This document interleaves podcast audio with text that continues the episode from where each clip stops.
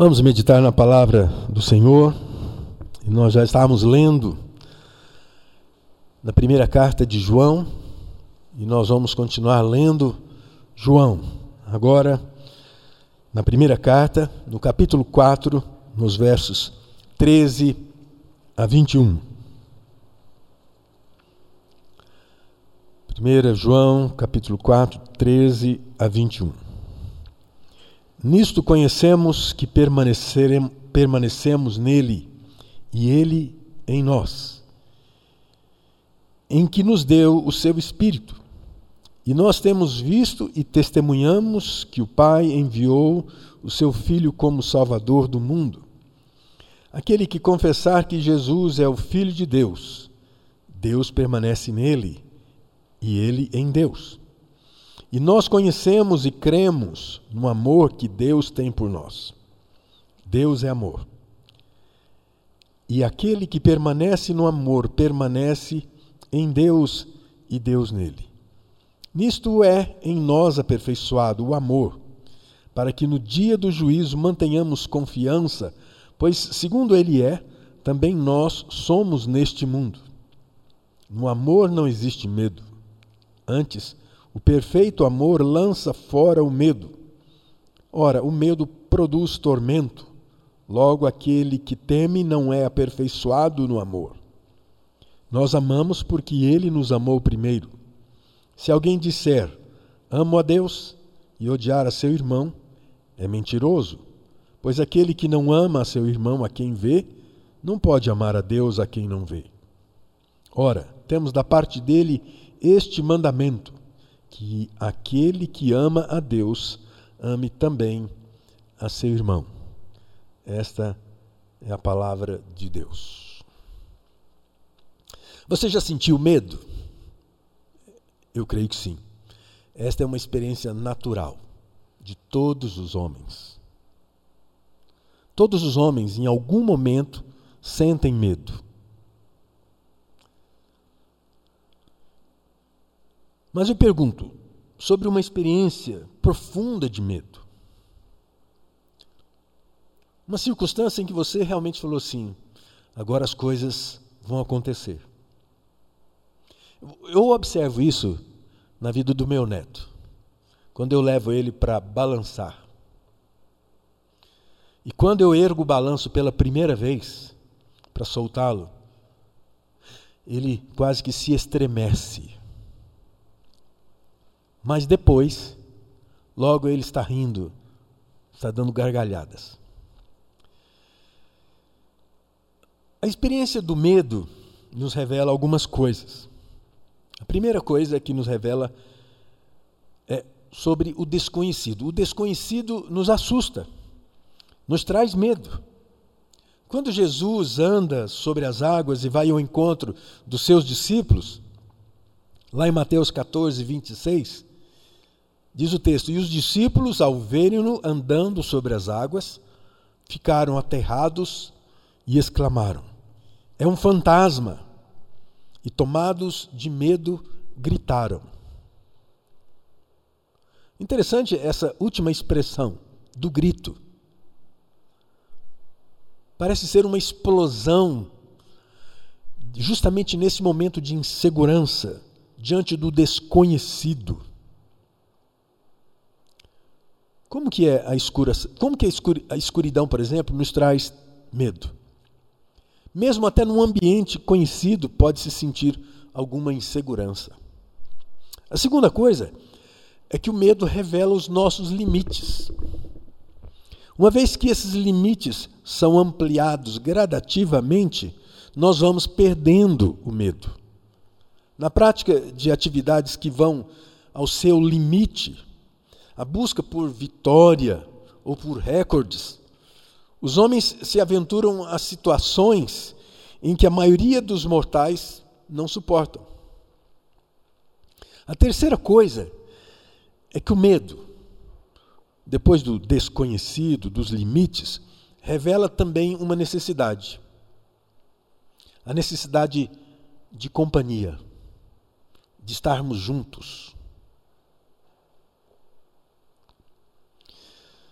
Nos vídeos do Animal Planet, numa manada de búfalos, os leões famintos não conseguem pegar a sua presa.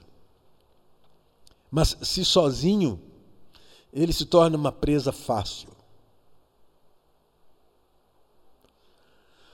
Por conta disso, às vezes nós desenvolvemos uma patologia psicológica que evidencia esses limites de forma geométrica, nos levando a uma desestabiliza desestabilização psíquica e orgânica, onde as, as neuroses são cada vez maiores. Medo de ser rejeitado, medo de ficar sozinho, medo do escuro, medo de perder o controle, medo de morrer, medo de viver, medo de perder a pessoa amada, medo de mortos, medo de vivos, medo de feitiço, medo de mal olhado, medo das verdades, medo de enxergar as verdades, medo de tomar decisões, medo de ser livre, medo de casar-se, medo de não casar, medo das doenças, medo da Covid, medo de um câncer, medo de ser feliz, medo de ser infeliz, medo do julgamento do outro, medo do julgamento de Deus. É medo por toda parte. A palavra medo aparece inúmeras vezes na Bíblia. É um dos primeiros sentimentos desenvolvidos na vida do ser humano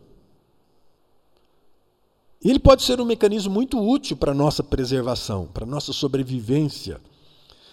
Mas a sua presença constante e excessiva em nossa vida pode causar afastamento social, doenças profundas da alma,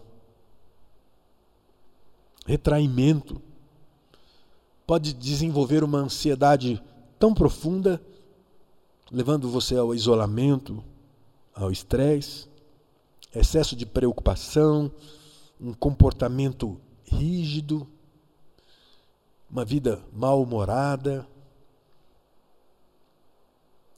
É por isso que Jesus, no seu sermão da montanha, lá em Mateus capítulo 6, versículo 25, Jesus fala assim: Por isso vos digo, não andeis ansiosos pela vossa vida quanto ao que haveis de comer ou beber, nem pelo vosso corpo Quanto a tudo isso, ele vai falar: não é a vida mais que o alimento e o corpo mais do que as vestes?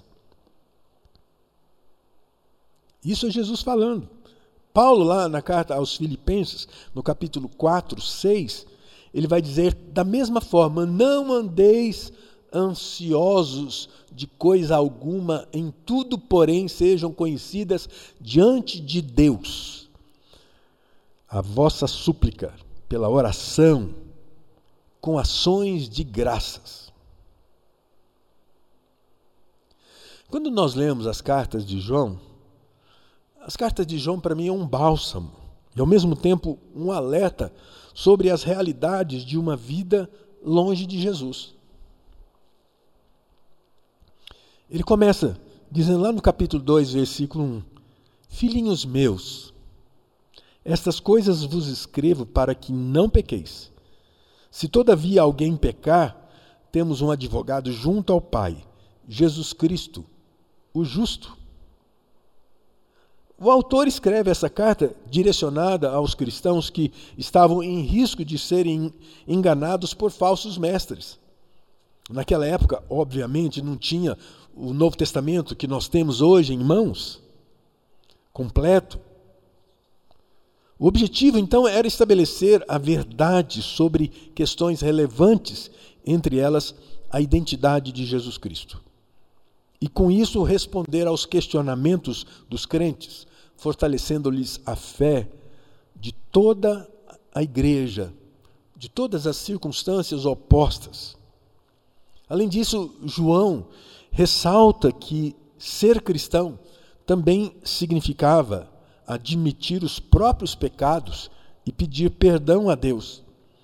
E que por meio do amor e do respeito do Senhor, convivendo em paz uns com os outros, o cristão conquistava, conquistava um importante conhecimento do que é viver de fato como servo de Deus. O texto que nós lemos na primeira carta, capítulo 1, versículo 9, ele está falando sobre isso, sobre a confissão de pecados, dizendo que ele é fiel e justo para nos perdoar os pecados. A necessidade de uma vida justa diante de Deus, não pelos seus próprios méritos, mas em confissão ao sacrifício de Cristo, você novamente se voltando ao Senhor e dizendo: Ele tomou sobre si as nossas iniquidades. No capítulo 4, onde nós não lemos antes os versículos, versículo 4, 4, 4, diz assim: Filhinhos, vós sois de Deus e tendes vencido os falsos profetas, porque maior é aquele que está no mundo.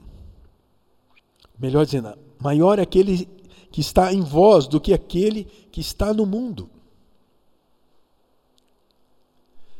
E eu gostaria de trabalhar muito o versículo 18, que diz assim: No amor não existe medo. Antes, o perfeito amor lança fora o medo. Ora, o medo produz tormento. Logo, aquele que teme não é aperfeiçoado no amor. Eu vejo muita gente usando esse, essa primeira parte que diz: no amor não existe medo. Está muito, e da forma equivocada, tem dito que quando você ama uma pessoa e você quer deseja ter um relacionamento com ela, você não precisa ter medo. Eu creio que não exatamente esse medo, mas você tem que considerar que existem alguns cuidados para se relacionar com a pessoa. Eu digo que a utilização equivocada desse texto, porque, na verdade, o que João está dizendo está falando da expressão do amor de Deus em Cristo Jesus. Uma paixão desnorteada é estar cego às verdades que não são considera consideradas e que poderão ser motivos mais tarde de problemas. Então, olhando, vejamos algumas coisas sobre esse medo. Esse medo que o versículo vai dizer, dizer, o medo produz tormento. A primeira coisa que eu quero reconhecer é que o medo sempre existiu. Sempre. Na história humana, o medo sempre existiu. O medo é uma das consequências da queda. Deus se preocupa com as consequências do medo. Com que isso traz à vida do cristão. O seu resultado devastador, porque o texto está dizendo: o medo produz tormento. João está afirmando que o resultado do, do medo é tormento. Ser um atormentado significa não ter paz, é não dormir bem, é não viver bem, é ficar paralisado, é ser capaz de reagir, de interagir, de confiar. A primeira vez que a palavra medo aparece na Bíblia é logo no início, em Gênesis. Quando Adão, depois de ter pecado, se esconde de Deus. E o texto que está lá em Gênesis 3,10 diz assim: Deus está chamando Adão. Onde você está? Onde estás? E Adão não podendo mais se esconder, responde: Ouvi a tua voz no jardim e tive medo. A verdade é que a, a, experiência relacional de Adão no amor com Deus antes da queda fazia com que não só o ambiente e as suas relações fossem perfeitas, por isso nós dizemos que ele vivia no paraíso. Viver sem medo é viver no paraíso. Mas a causa precípua deste medo tem a ver com o distanciamento de Deus. A expressão amor no contexto de João é expressar que em Cristo, esse amor de Deus é que nós somos resgatados de um fútil procedimento O medo, a incerteza, a insegurança, a o desejo e, e procurar sermos autossuficientes, mas na nossa incapacidade, impotência, nós nos deparamos com medo. Portanto, nós não experimentamos o amor de Deus. O amor de Deus é lançado fora. Mas quando o amor entra, quando o amor toma substância nas nossas vidas, então tudo isso é desfeito. A desesperança é desfeita. O medo sempre existiu. Segunda coisa é que o medo é a demonstração da instabilidade da alma. Ora, o medo produz tormento. O que é tormento? Buscando no dicionário, o dicionário vai dizer: tormento é a ação, de, é a ação do atormentar-se.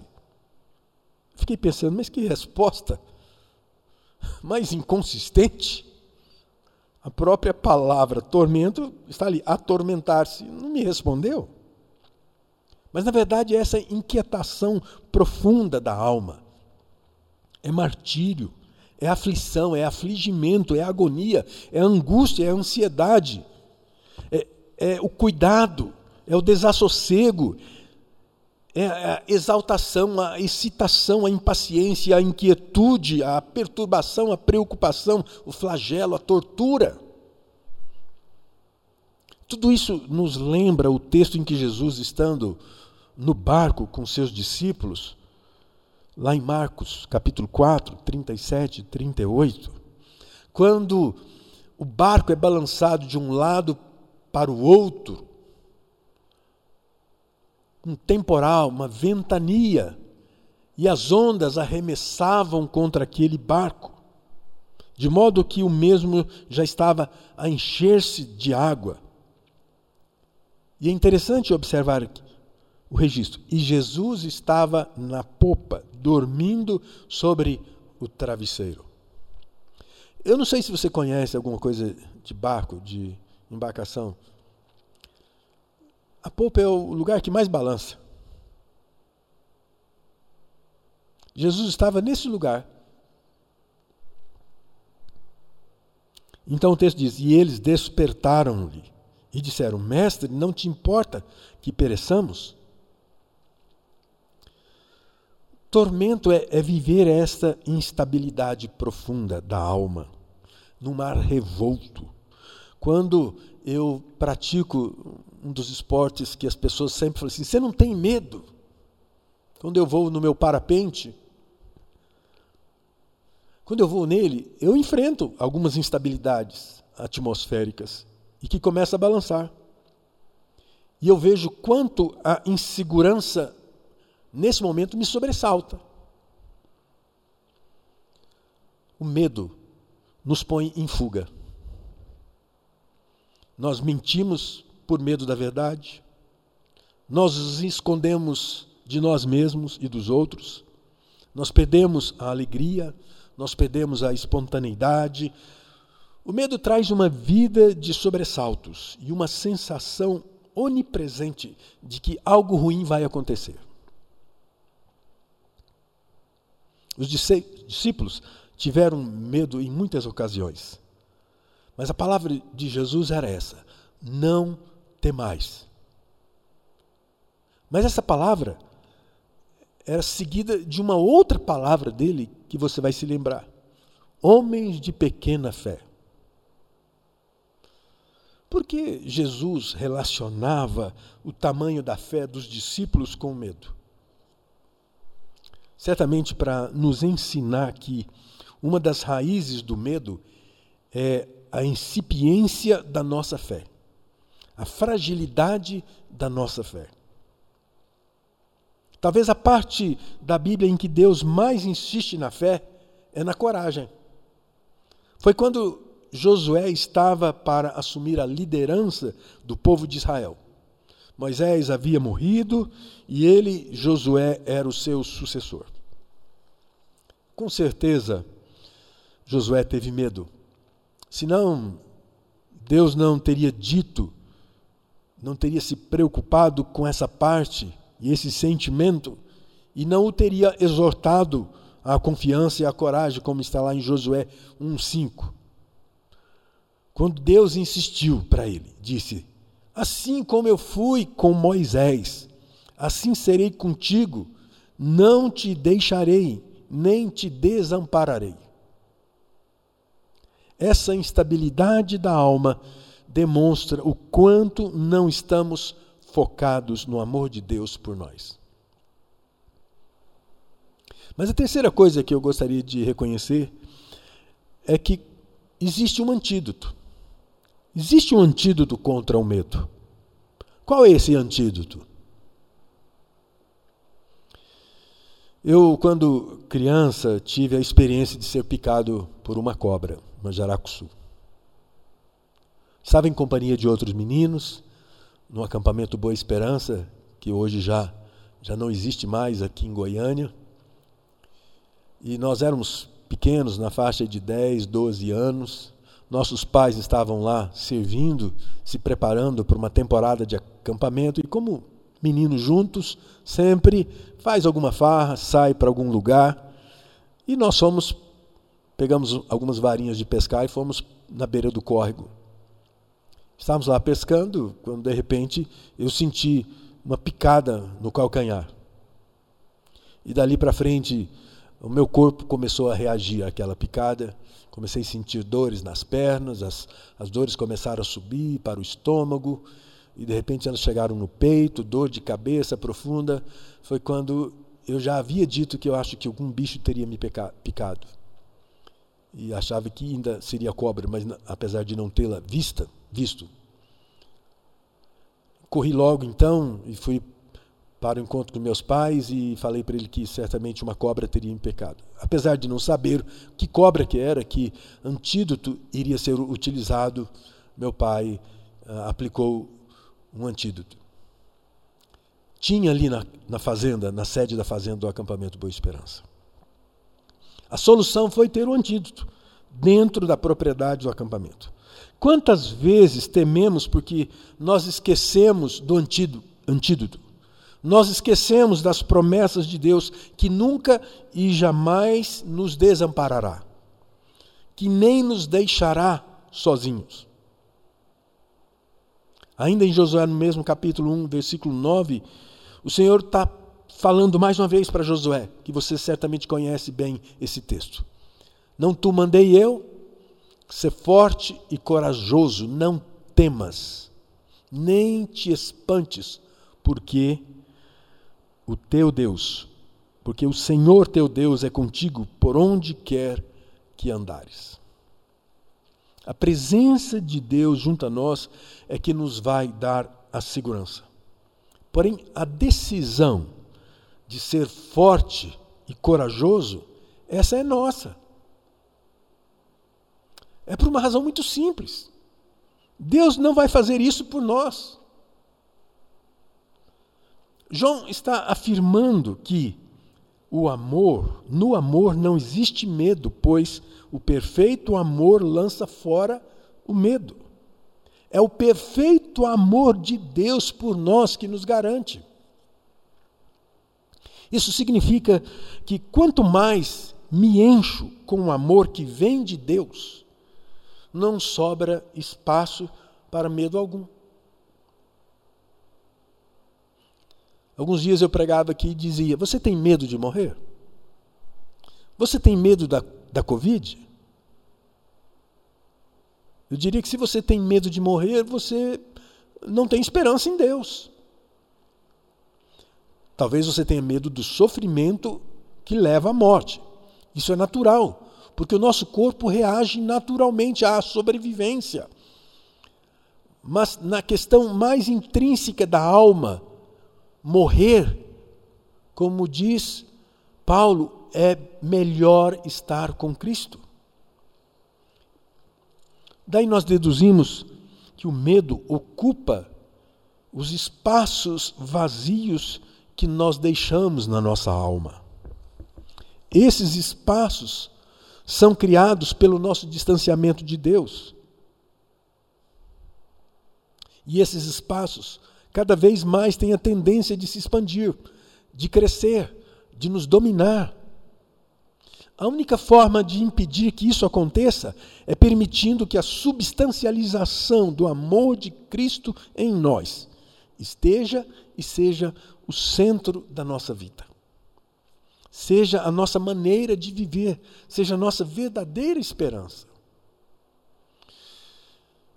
E quando isso acontece, esse amor lança fora o medo. Você está com medo da Covid? Você está com medo da falta de leitos nos hospitais? Sim, nós estamos aí tensos. Porque não havendo essas possibilidades humanas, haverá sofrimento. Tudo bem.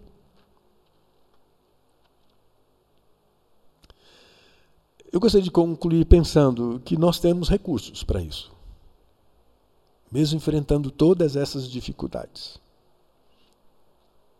O primeiro recurso é confie em Deus. Aproprie-se do seu amor. É o maior, o melhor e o único antídoto para, esse medo. Segunda coisa, saiba do seu amor em Cristo por você. Você não foi criado por acaso. Você não está vivo aí pelos seus esforços. A vida é um fio muito fino, muito tênue. Como nós somos frágeis. Você deve acordar todos os dias e agradecer a Deus. Só isso seria suficiente. Maior oferta de amor foi feita ao homem Jesus Cristo, homem. O maior esforço pela vida já foi feito.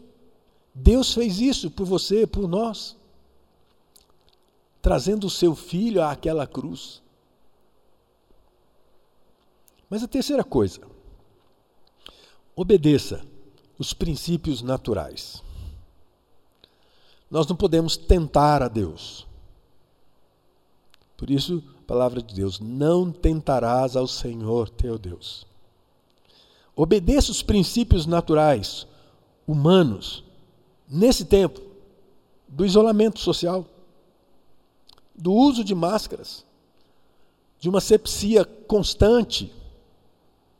Faça a sua parte, porque Deus é Senhor da vida e da morte. Você é amado de Deus? O salmista diz: aos seus amados ele dá enquanto dorme. Se alguma coisa precisa ser feita que está além das suas posses, da sua condição, a promessa de Deus é que ele tem cuidado de você. O crente não pode ser vítima dos seus medos, e muito menos ser dominado por eles. Há cristãos que não têm vida plena. Por quê?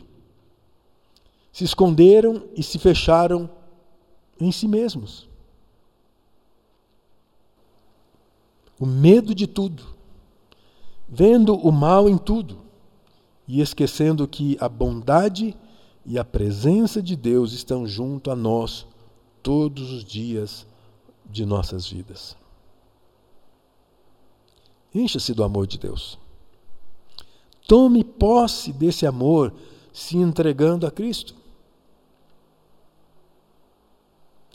Assim, você estará, estará lançando fora o medo e o tormento. E eu queria orar por você nessa hora. Se você tem estado assustado com tudo isso e tem entrado num profundo tormento de alma, confie em Deus. Lance-se aos pés de Cristo. A oferta de vida aqui é miserável, finita, rápida. O salmista diz que nós somos como a erva que nasce ontem, é cortada, seca-se e lança no fogo. mas em Cristo a vitória. A morte foi vencida por Jesus na cruz. E você pode se apossar disso, se entregando integralmente a Jesus. Feche seus olhos, vamos falar com Deus e depois nós vamos cantar ao Senhor mais uma vez, falando onde nós podemos firmar a nossa confiança, a nossa fé. Vamos orar. Deus, o Senhor nos conhece tão bem e sabe quantas e tantas vezes nós entramos em uma roda tão difícil de tormento, de angústia, de incertezas, onde a nossa ansiedade fica tão evidente, ó Deus. Os nossos medos estão estampados diante de nós todo instante, e especialmente nesses últimos dias, nesse tempo de pandemia, nesse tempo em que nós estamos reclusos, em que as ações governamentais nos dizem para ficar em casa. Mas nós entramos em crise, especialmente aqueles que dependem do trabalho, do sustento informal, que não sabem o que vão colocar à mesa. Tudo isso tem trazido grande tormento ao nosso coração. E eu sei que tudo isso é passageiro. Nós não sabemos quanto tempo. Nós não sabemos se isso vai durar mais um mês, mais um ano. Há esperanças que estão depositadas na realidade científica das vacinas, mas continuamos assim incertos. Então nós queremos pedir que o teu Espírito realmente traga paz ao nosso coração, pelas verdades da tua palavra, pela verdade do teu amor expresso em Cristo Jesus naquela cruz, onde toda dor, onde todo sofrimento ele passou. Então, nós queremos nessa manhã, nesse domingo de lockdown, nos depositar aos pés da cruz do Senhor e de joelhos, confiantes, submissos, totalmente entregues ao Senhor. Pelo teu Espírito, nos mova a esse sentimento e, sobretudo, a essa decisão. E assim, que a paz do Senhor, que excede a todo entendimento, invada os nossos corações. E nós possamos olhar firmemente para o Autor e Consumador da nossa fé, nos desvencilhando de tudo isso que nos assusta. Em nome de Jesus nós te pedimos isto. Amém.